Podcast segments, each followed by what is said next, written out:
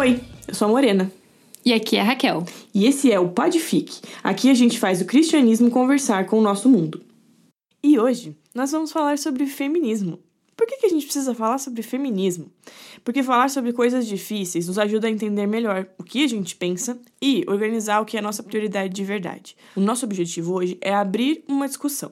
Esse assunto é muito vasto, muito amplo e geraria muitos podcasts diferentes. Nós estamos começando esse debate aqui hoje. Todas as coisas que vão ser faladas nesse episódio têm por base a nossa experiência, a nossa vivência. Para começar, vamos ler um versículo que está lá em Gênesis 1, versículo 27.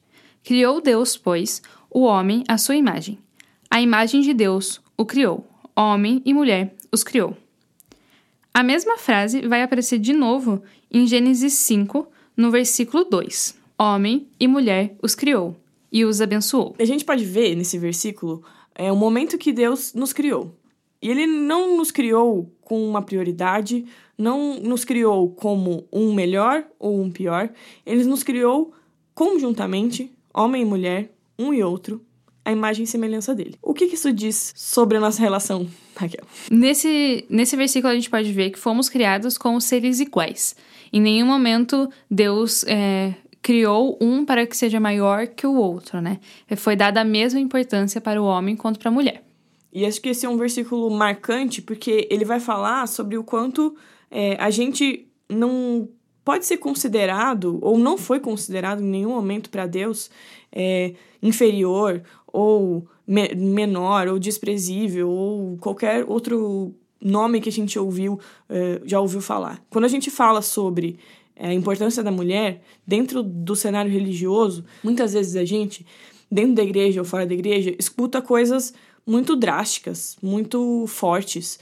É, como se existisse uma defesa dentro de qualquer igreja ou de qualquer religião que menospreze a importância da mulher ou que coloque a mulher como uh, um ser inferior do que o homem. É, não sei você, Raquel, mas quando a gente fala que a gente é, é, cristã, as pessoas já presumem algumas coisas. É como se a gente gostasse de ser menosprezada por ser mulher. É como se a gente gostasse de viver com um tipo de tortura. Sim. Ou como se a gente tivesse muitas limitações que os homens não têm, por exemplo, né? É, essa semana no Twitter levantou bastante uma questão sobre o sobrenome das mulheres. Uhum. Porque mulheres mudam o sobrenome quando se casam. É, muito foi levantado sobre ser tradição, sobre ser machismo, é, mas o mais importante não é ter a obrigação de mudar ou não, de fazer uma coisa ou não, ou de ser proibida de fazer uma coisa ou não. Mas sim que a gente entende e conforme a gente tem um relacionamento legal com Deus, a gente entende que a gente tem liberdade para fazer o que a gente quiser e a gente submete isso a Deus.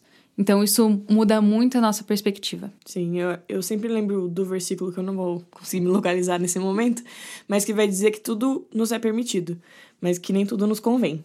Né? Então eu acho que esse é um, um versículo que ilustra muito que Deus não está obrigando ninguém a nada. Uhum. Tá tudo sendo permitido. Quem tá com a bola somos nós. Nós que precisamos decidir o que vamos fazer. É, a, a decisão é nossa, a liberdade é nossa, o, o livre-arbítrio é nosso. Então, mas ao mesmo tempo as consequências também serão nossas. Então a gente precisa ver o que nos convém, né? O que faz sentido para nós.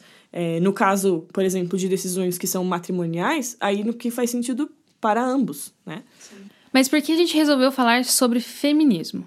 A gente tá vivendo num momento e que muitas bandeiras são levantadas e que a gente precisa falar sobre assuntos, como você falou no começo, mesmo que eles sejam difíceis. Sim, e eu acho que quanto mais a gente vê a polaridade acontecendo no mundo, então pessoas é, que são completamente de esquerda, completamente de direita, extrema esquerda, extrema direita, ou é, que defendem um lado muito, são feministas e defendem o feminismo até o último segundo, ou não acreditam no feminismo e destroem o feminismo, ou sobre qualquer outra opinião polêmica, a gente tem tido cada vez mais pessoas em estados opostos onde você não consegue enxergar o outro e ver nesse outro alguém que tem valor, alguém que tem uma história, alguém que viveu uma vida, alguém que tem experiências, alguém que é importante para Deus, tanto quanto eu e você. Então eu acho que é muito importante a gente conversar com pessoas que não concordem com a gente, pessoas que pensem coisas diferentes, é, e pe pessoas que tenham ideias inovadoras é, ou antiquadas, né? Mas para que, que a gente possa achar aonde a gente se encaixa, né? Quando eu tô falando sobre filosofia com meus alunos, eu sempre falo para eles que eu não tô uh, aqui como professora, nem lá como professora, é, para é, forçar uma ideia na cabeça deles, para obrigar eles a pensar de acordo comigo ou de acordo com algum autor. Eu tô aqui e tô lá para apresentar ideias diferentes, para que eles mesmos formem as ideias deles para que eles consigam argumentar, para que eles formem as opiniões é, de uma forma resistente, de uma forma duradoura. Porque eu sinto muita falta de argumentos sobre temas polêmicos, como, por exemplo, o feminismo, argumentos consistentes, argumentos com uma, com uma razão, com um pensamento, com uma estrutura. Né? Você falar, ah, eu não gosto de feminista porque ela não sei lá, não raspa o pelo do, sovaco. Pelo amor de Deus, que argumento idiota.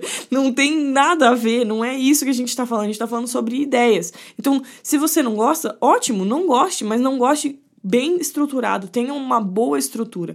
E eu acho que para isso a gente precisa falar sobre o assunto. É muito difícil falar sobre temas polêmicos, principalmente quando a gente está falando dentro do cristianismo. E parece que às vezes a gente não vai evitar esse tema polêmico e ele, e ele vai passar. Mas não vai passar. A gente está vivendo nesse mundo e esse mundo é cheio de dores e de dificuldades. E a gente precisa aprender a lidar com essas dores e com essas dificuldades. E falar sobre. Então, para começar, o que é o feminismo? Ai, é tão difícil, né?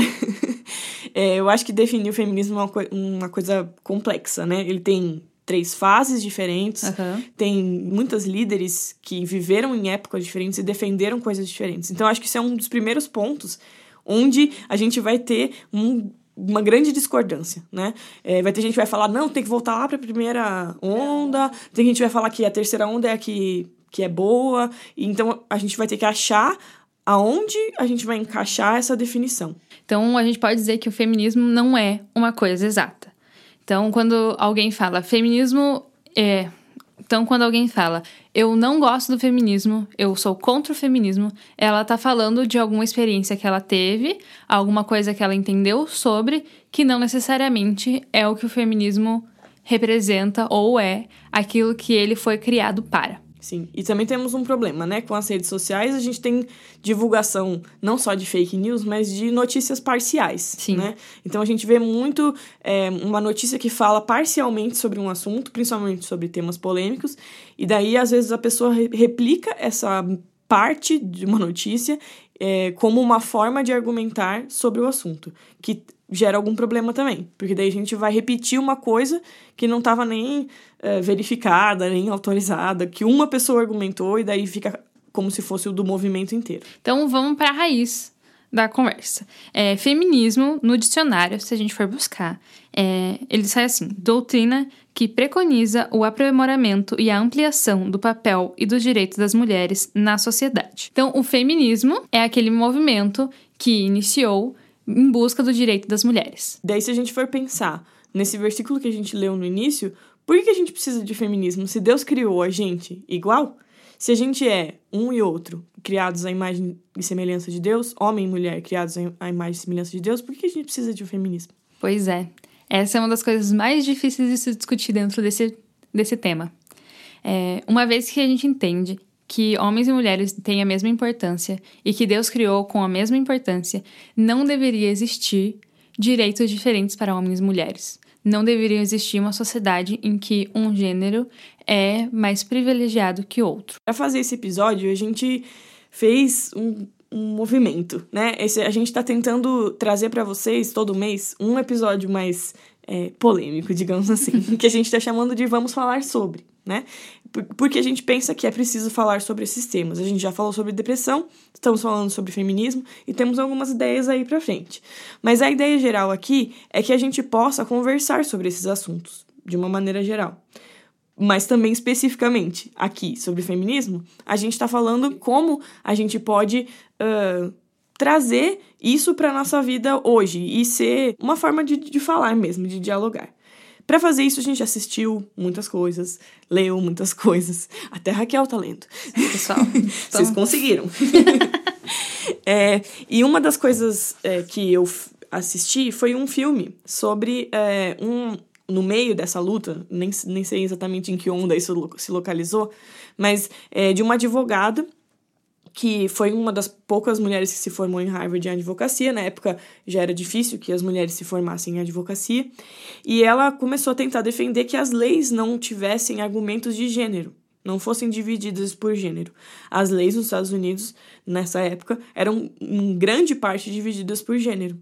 E ela tentou fazer aquele jeitinho que a gente conhece da, da advocacia, né? Então ela achou uma lei que, é, que tinha um preconceito contra os homens, não contra as mulheres.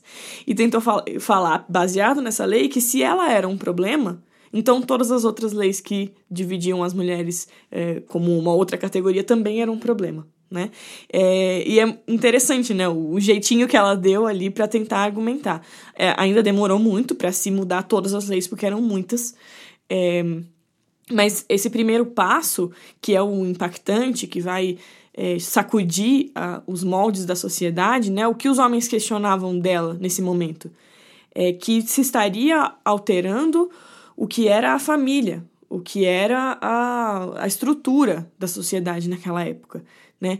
É, então, porque parece que quando você mexe numa coisinha, num pequeno detalhe, você tem que mexer em tudo o que está em volta. Às vezes é esse o problema de muitas pessoas aceitarem uh, a ideia do feminismo. Parece que carrega tanta coisa junto que fica difícil de sustentar. Né? Então, ah, se eu me disser feminista, então eu tenho que aceitar isso, isso, isso, isso isso?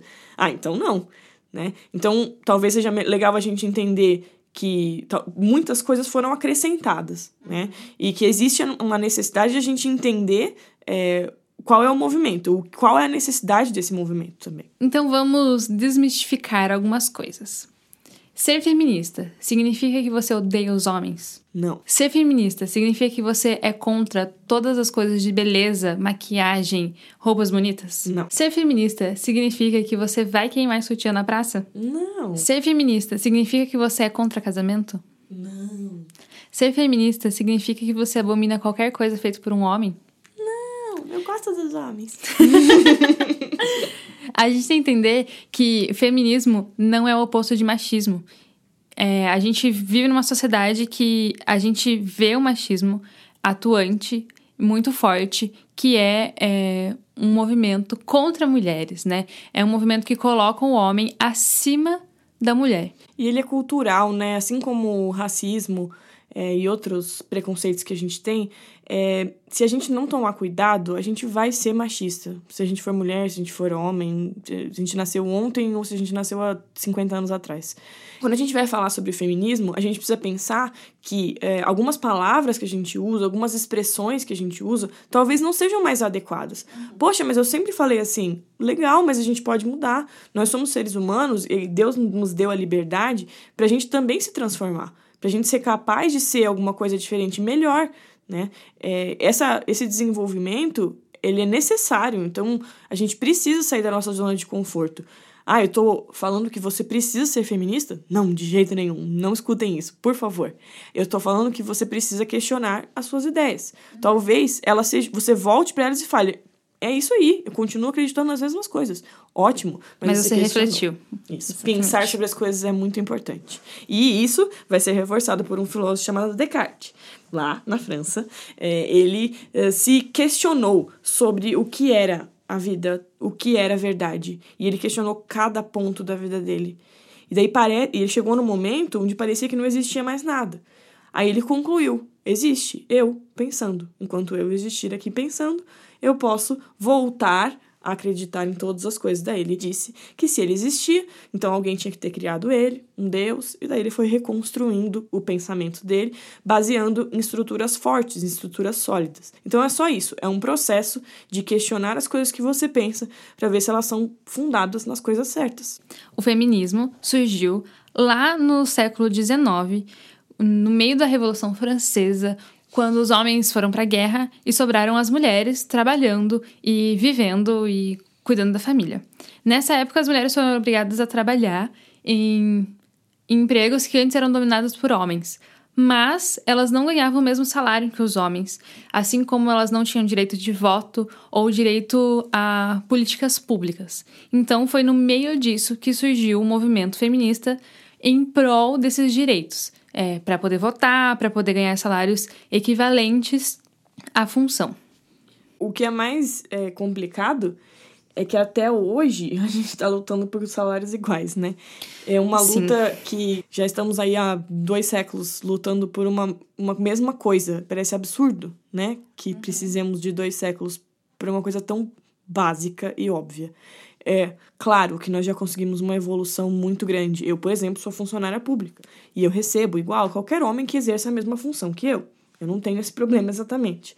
Mas você, Raquel, que já trabalha em outra função, você vai ter que lidar com isso em, outras, em várias circunstâncias da sua vida. E vai ser sempre um momento de talvez enfrentamento, talvez, talvez questionamento e talvez se resignar e seguir em frente. Inclusive, em um dos livros que eu tô lendo agora, que é o Clube da Luta Feminista, é, a autora fala alguns aspectos que eu já vivi também, que é, por exemplo, você ter a mesma função que um colega seu, homem, e você ganhar menos simplesmente porque você é mulher, sem nenhuma justificativa plausível.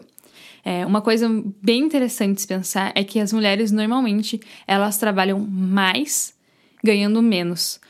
E as pessoas na indústria têm essa consciência. Então, é, eu já ouvi de uma pessoa que contratava mais mulheres porque mulheres eram mais eficientes e ganhando menos. Aceitavam ganhar menos. Exatamente. Então, as mulheres são mais suscetíveis a levar trabalho para casa, por exemplo. É... Tem também um problema que as mulheres engravidam.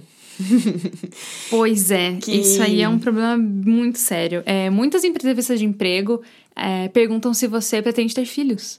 Eu não sei se você, homem, já ouviu isso numa entrevista de emprego. Eu Acredito que não. Então, numa entrevista de emprego, você fala: Ah, você é casada? Hum, legal. É, você pretende ter filho logo? É Ué, uma coisa íntima, assim, sabe? O que, que... Como que isso vai mudar a minha vida profissional, assim? É muito complicado também. É, e eu acho que a gente tem um problema estrutural aí. Vamos tentar pensar aqui como um empresário, tá? Eu tenho uma empresa, eu preciso contratar alguém. Uhum. É, eu sei que em algum momento essa mulher pode ser que ela queira ter um filho. Então ela vai me dar uma despesa né? Ela vai me dar quatro meses, seis meses, dependendo uhum. do, do empresário, de despesa. Isso é real, isso é um fato, não tem como mudar. Uhum. O que, que poderia fazer com que ficasse diferente? Se o homem tivesse a mesma licença que a mulher. Exatamente. Então a gente aqui não estão não estão falando, ah, nossa, os direitos das mulheres todas precisam de muito receber mais que os homens ou ter mais direitos. Não é. Às vezes, muitas vezes, o feminismo luta por coisas que são benefícios para os homens. Por exemplo, todo homem deveria poder ter os quatro ou seis meses de licença paternidade, uhum. né? É, que po poderiam ser tirados aí durante o primeiro ano da existência do filho. É, isso já acontece em alguns países uhum. e isso iguala a situação. Qualquer homem ou mulher que for contratado, se tiver filho, vai ter a licença e ponto. E não tem o que fazer sobre isso. Isso muda a perspectiva do empresário. Né? A mulher deixa de ser um fardo por ser ela a única que vai sair. Né? E a postura dos homens, nesse caso, tem que ser de tirar essa licença. Né? Como é uma opção nesses países que têm essa licença paternidade, a escolha do homem aqui ajudando é que ele tire os dias. Porque aqui no Brasil a gente tem um máximo de 20 dias. Né? O máximo que a gente tem em algumas empresas muito boas e caridosas é 20 dias para aqueles é, que se tornam pais. E alguns homens nem tiram os 20 dias escolhem não tirar os 20 dias porque eles serão vistos na empresa como menores, como menos capazes, como menos produtivos. E daí a gente, daí a mulher precisa tirar os seis meses ou os quatro meses. E daí, obviamente, ela vai ser vista como menor, como menos capaz e como menos produtiva. Isso reflete também na criação da criança, que muitas vezes é direcionada apenas para a mãe e não para o pai. É, eu não sou mãe ainda, é, mas eu vejo muitas pessoas é, falando que quem cria é a mãe, quem educa é a mãe. E a gente começa a questionar o papel do pai na criação. A gente falou um pouquinho sobre isso no episódio 3, sobre paternidade, então a gente não vai aprofundar muito nesse tema. Mas a gente pode entender que o feminismo, ele reflete também nessa questão.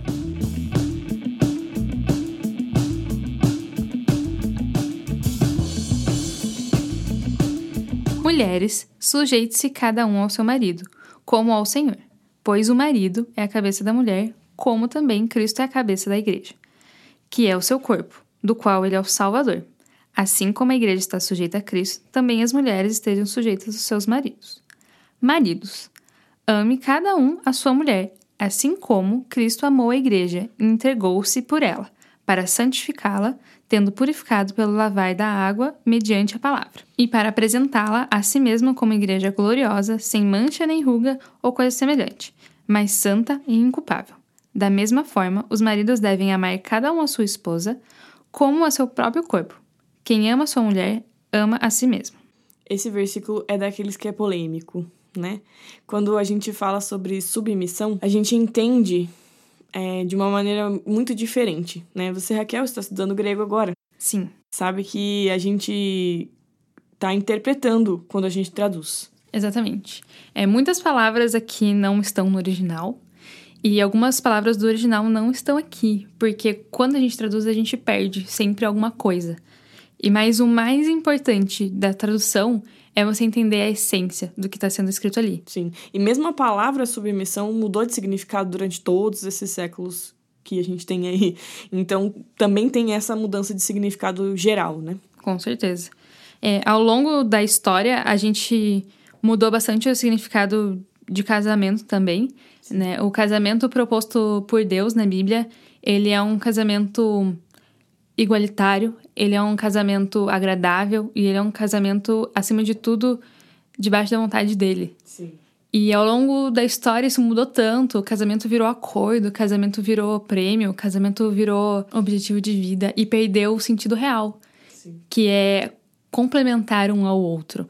Né? Nesse versículo que eu li, uma coisa muito importante é que uma coisa é relacionada à outra. Ao longo da minha vida cristã, é, com alguém que nasceu na igreja, eu ouvi muitas vezes esse versículo tão, tão fora do contexto que chega a ser triste, assim. É, quando a gente pega só a primeira frase, a gente coloca um peso muito grande sobre a existência, ou pelo menos parece que a existência da mulher ser inferior. Mas aqui Deus está ressaltando a diferença que nós somos diferentes e que nós temos funções diferentes no casamento. Tem uma frase muito clássica do meu pai, que é texto fora de contexto vira pretexto para qualquer coisa.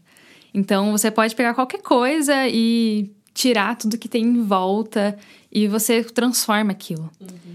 E nesse, nesse ponto aqui, como a Morena falou, é, a Bíblia traz pra gente essa noção de que nós somos diferentes também.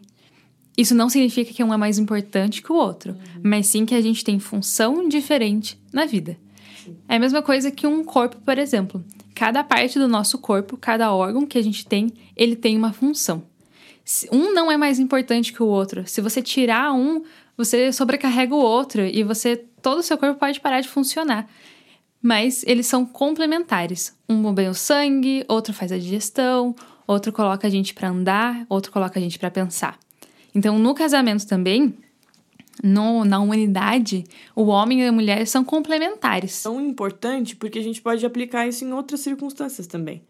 É, numa uma grande decisão sobre algum assunto muito importante para o país, se a gente só tiver homens decidindo, a gente só vai ter um lado, a gente só vai ter um ponto de vista, a gente só vai ter é, uma forma de ver. Né? Uhum. Quando a gente tem uma grande empresa, é, uma reunião de chefia, onde só tem homens, a gente só vai ter um lado, só vai ter uma forma de ver. É, o fato de sermos complementares faz com que quando a gente está junto, a gente funciona melhor. Se a gente tiver homens e mulheres, vai ser melhor. É bem simples, na verdade.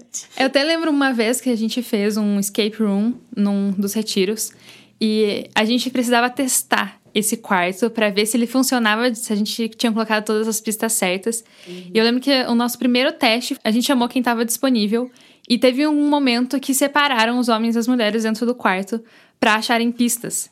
E nenhum dos dois estavam saindo do lugar.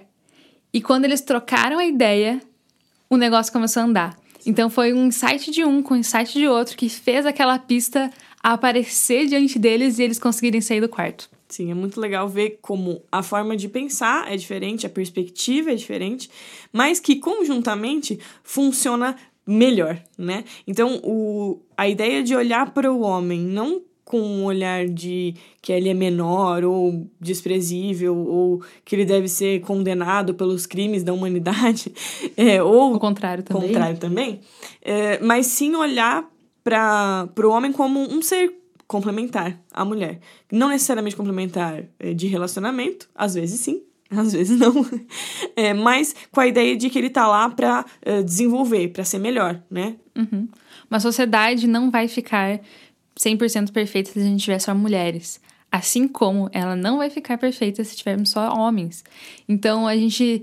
O feminismo, dentro da proposta que a gente está trazendo aqui, ele embasa a nossa afirmação de que a gente precisa dos dois eh, para continuar rodando o mundo. É, não existe essa ideia absurda de que o feminismo quer que mulheres dominem o mundo e joguem os homens para fora e que eles sejam excluídos de todas as decisões. Não é isso. É apenas que a gente precisa equilibrar, assim como foi feito na criação. E voltando à ideia original aqui eh, de Paulo falando sobre o casamento, é, estar em submissão a um homem nessa circunstância específica tem a ver com o homem que está submisso a Deus. É, nem Paulo, nem Deus quer que, que nenhuma mulher seja, esteja submissa a um homem que está machucando, abusando, é, fazendo coisas que. É, fazendo ela fazer coisas que ela não queria fazer.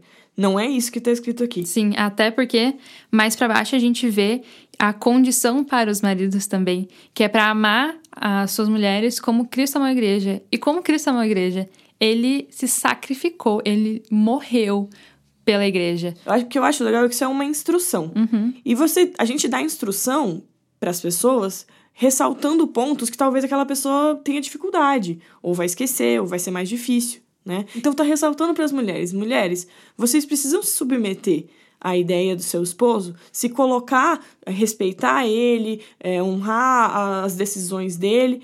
Por quê? Porque ele está amando você, de forma recíproca em um ciclo, né? Onde as coisas vão é, complementar uma a outra. Né? Um homem precisa amar a mulher, como diz o versículo, como se fosse seu próprio corpo. Então ele vai olhar, ele não vai deixar a mulher passar por nada que seja uma dificuldade que ele não é, viveria, que não seria bom para ele mesmo. Então isso não significa que as mulheres não vão pensar, não vão tomar decisões ou não vão ser líderes de forma alguma. Isso significa que dentro de um casamento existe essa complementariedade. E ele é um. Se você já está pensando que talvez não seja o que acontece com o seu casamento ou o que aconteceu com seus pais, é, talvez seja uma coisa que você precisa analisar, né? será que está funcionando direito? Nem todo casamento é, segue as, as vontades que Deus quis para os nossos casamentos. Então, talvez a gente precise de algumas reformas, algumas mudanças, é, alguma uma volta, talvez, ao que é a origem, a definição que Deus deu para casamento. Mas a ideia aqui é que estamos todos sobre a mesma missão. A submissão do homem e da mulher é a Deus. E a submissão do homem a Deus vai fazer com que a decisão dele seja a melhor para ele e para a mulher. Uhum. Pensa como isso, de alguma forma, tira um peso das nossas costas.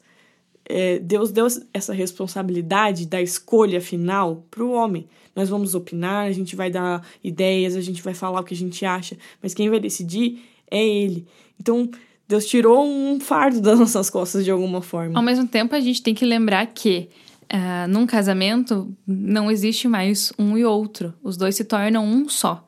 Né? Então não existe mais um que vai decidir e vai tomar toda a decisão do universo, carregar o mundo nos seus ombros, mas sim uma junção, mas sim um, um acordo e uma harmonia que se forma ali. E eu acho que às vezes também, não sei, para mim, eu acho. É, a gente decide as coisas juntos, eu e meu marido, mas muitas vezes eu prefiro que ele fale que ele posicione essa decisão. Eu prefiro que ele carregue esse, essa responsabilidade de depois aguentar é, as consequências das decisões. Ah, nós decidimos juntos, em diálogo, em conversa, mas quem se posiciona sobre, a, sobre as coisas mais importantes, digamos assim, é ele. E isso eu estou muito confortável nessa circunstância. Eu não me sinto em nenhum momento que eu estou sendo. Uh, atropelada ou que a minha decisão, a minha ideia não vale nada. Não, as nossas ideias são sempre é, tão, uma tão importante quanto a outra, mas é ele que carrega o peso da decisão. E eu não tenho nenhum problema com isso. Então, isso é uma coisa também que a gente tem que analisar é, cada relacionamento diferente, né? É uma coisa que é muito clássico é, por exemplo, que mulheres não mexem com finanças e quem manda no dinheiro da casa é o homem. Uhum. E isso é uma coisa muito complicada, assim, e eu acredito que muito errada também. Porque muitas funções foram definidas para homens e mulheres ao longo da história e não necessariamente elas precisam continuar sendo. É, não é verdade que homens são melhores em finanças. Não é, melhor, não é verdade que homens são melhores dirigindo. Não é verdade que homens são melhores jogando futebol. É, é são pessoas que têm habilidades diferentes e elas precisam se encontrar no mundo. Sim. Então, eu conheço mulheres que jogam muito melhor que muitos homens. Uhum. Eu conheço mulheres que são muito melhores em finanças que homens, Sim. né? Então... E eu acho que é bom a gente também saber reconhecer o momento que a gente está vivendo. Eu lembro que durante a minha gravidez a gente precisou se mudar. Né? Uhum. A gente queria comprar um apartamento, a gente queria ter um lugar fixo para ela nascer numa casinha que fosse nossa, né? É, só que no meio da decisão a gente viu muitos lugares diferentes, a gente foi visitar muitos locais. E eu já estava sobrecarregado com aquilo, milhões de hormônios na gravidez. E quando o Rodrigo me perguntava, ah, tá, vamos fechar esse contrato ou não? Vamos comprar esse lugar ou não? Eu falava, eu não sei, eu, eu não consigo tomar essa decisão nesse momento. Eu tô sobrecarregado, para mim não. Mas você tá falando que sim, que faz sentido, tá, tá me dando ótimos argumentos, mas para mim eu não consigo decidir isso agora. Eu não estou num estado que hoje pode tomar esse tipo de decisão tão grande. Então eu falei isso para ele. E ele tomou uma decisão, uma decisão ótima. A gente tem um apartamento que, graças a Deus, serve a muitas pessoas, não só a nós, que era sempre o nosso objetivo, é, na nossa casa poder ser dedicada a Deus e, e ser usada por, pelo máximo de pessoas possível. É, e eu, naquele momento, teria tomado uma outra decisão, porque eu não estava apta a decidir. Mas você pode estar pensando, mas eu não sou casada ou não pretendo me casar. Onde o feminismo se encontra na minha vida?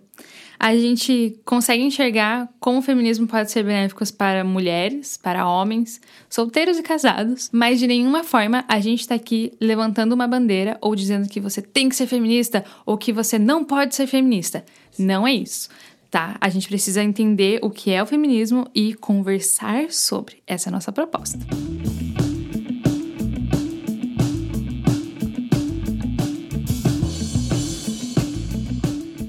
fazer isso, a gente tem algumas indicações para você. É, como a conversa ela começa melhor ou ela flui melhor quando a gente tem algum conteúdo, é, a gente vai indicar alguns filmes, livros, é, e documentários que você pode usar para começar essa conversa. A gente concorda 100% com tudo que está escrito dito nesses lugares? Não. Porém, se você assistir, você pode usar eles como um início de conversa com alguém que você gostaria de falar sobre esse assunto. Já falei, mas eu vou repetir. O livro Clube da Luta Feminista. É um livro que vai falar mais focado na área do trabalho. Então, para você aí que, como eu, está lutando no mercado de trabalho, é, é muito interessante a gente ver outras perspectivas e também a gente se munir de alguma forma de como a gente pode se posicionar melhor, como a gente pode trabalhar melhor, sabendo que estamos num mundo que privilegia os homens e talvez a melhor forma de lutar contra isso não seja brigando com todo mundo, mas sim nos qualificando melhor e provando para as pessoas que nós somos sim capazes, que nós somos tão capazes quanto os homens. E confiando em nós mesmos. Acho que muito desse livro que ficou para mim é que a gente precisa confiar que a gente é capaz de fazer as coisas, porque senão quem vai confiar, né? Exatamente. Segunda coisa que a gente vai indicar é um, um seriado. E esse aqui vem com 35 bilhões de asteriscos. O primeiro é: se você for uma adolescente, não aconselhamos. Segundo é, se você tem alguma, algum gatilho, alguma coisa que te eh, provoque pensamentos ruins, não assista também, tá? Esse é um seriado bem específico. É, a gente vai indicar para as pessoas que já têm um pouco mais de experiência na vida, que conseguem absorver mais é, assuntos pesados, é um seriado pesado, mas ele traz grandes reflexões sobre o feminismo e também sobre o padrão de beleza como um todo. Sim, ele cria um cenário, né? Cria uma história é, onde existe essa personagem principal, a Plum, é, e ela é gorda e ela vive num mundo é, onde a dieta é o, sei lá, a ordem principal, né? Inclusive, o nome do seriado é Dietland né, o lugar da dieta, ou a ilha da dieta, sei lá. é, e ela, ela vai falar, então, sobre essa estrutura onde ela vive, a autoestima dela, a vontade dela de fazer uma cirurgia bariátrica e esse tipo de circunstância. Esse é o mote inicial. Mas a gente vai além e vai atingir é, principalmente o tema feminismo, né? Outra indicação é um seriado maravilhoso que chama Anne with an E, que é a história de uma menina órfã nos anos muito, muito long time ago. Que é baseado em um livro do mesmo nome, inclusive é o nome da minha filha. Né? que trata a história de uma menina que foi adotada numa época que se adotavam pessoas para trabalhos, uhum. no caso. É, os pais dela, que são idosos, e irmãos, eles, na verdade, tentaram adotar um menino para ajudar nos, nas coisas da fazenda. E quando eles chegaram para buscar esse menino, eles descobriram que era uma menina. E eles, o primeiro instinto deles foi devolver a garota, porque como ela ia lidar com as coisas da fazenda, porque eles precisavam de um homem.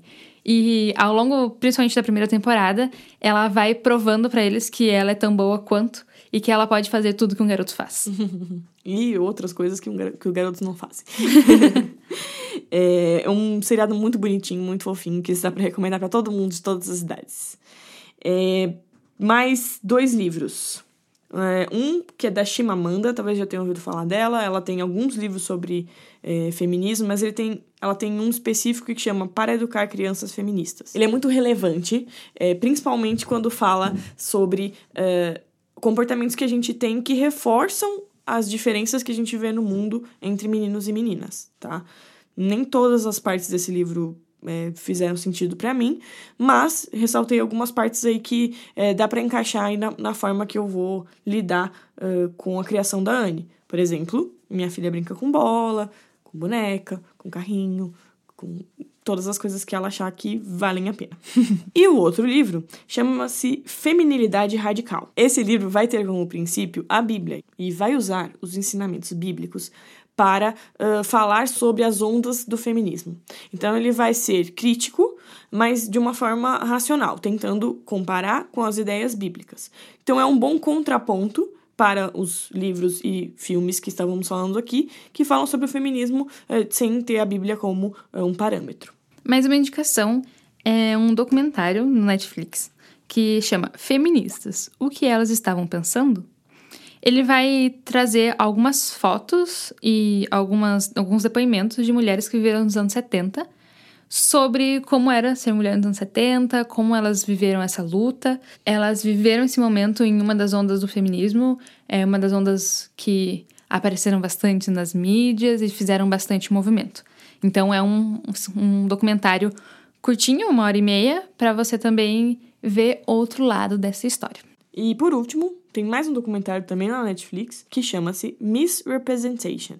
Nesse documentário a gente vai ver como a mídia retrata a mulher de uma maneira muito danosa para a sociedade, inclusive para as pequenas meninas.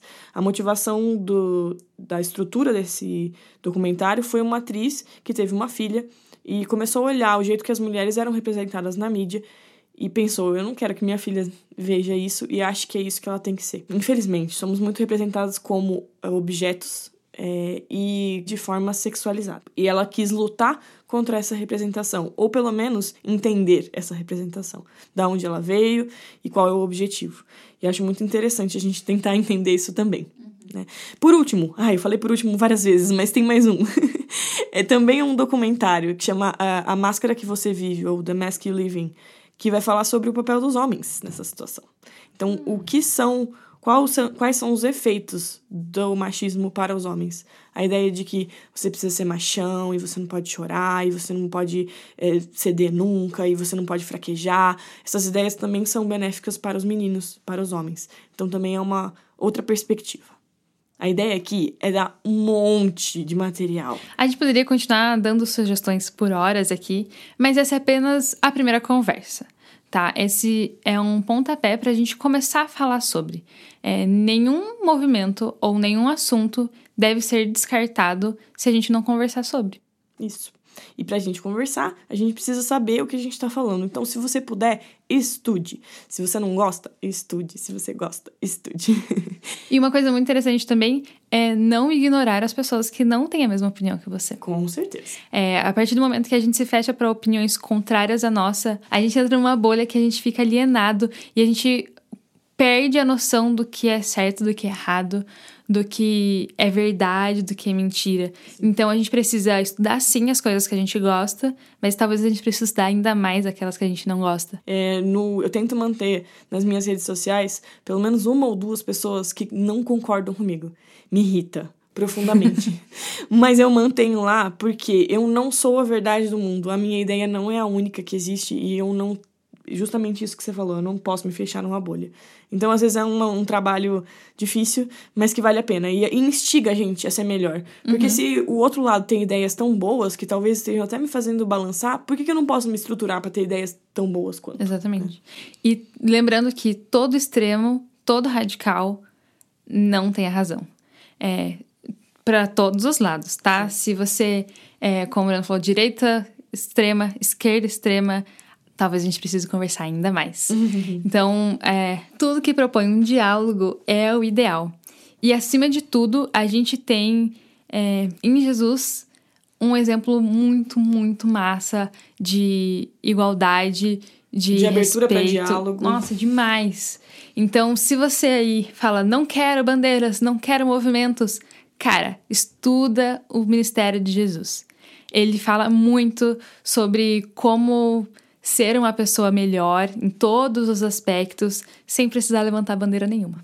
E se você quiser conversar mais sobre isso com a gente, você pode mandar um e-mail no podfic.gmail.com ou nas redes sociais, arroba Juventude Modifique. Por hoje é só, pessoal. Tchau! Tchau!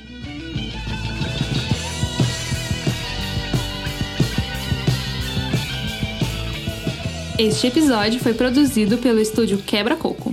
Arte e divulgação, Bruna Del Comune, da Sete Company.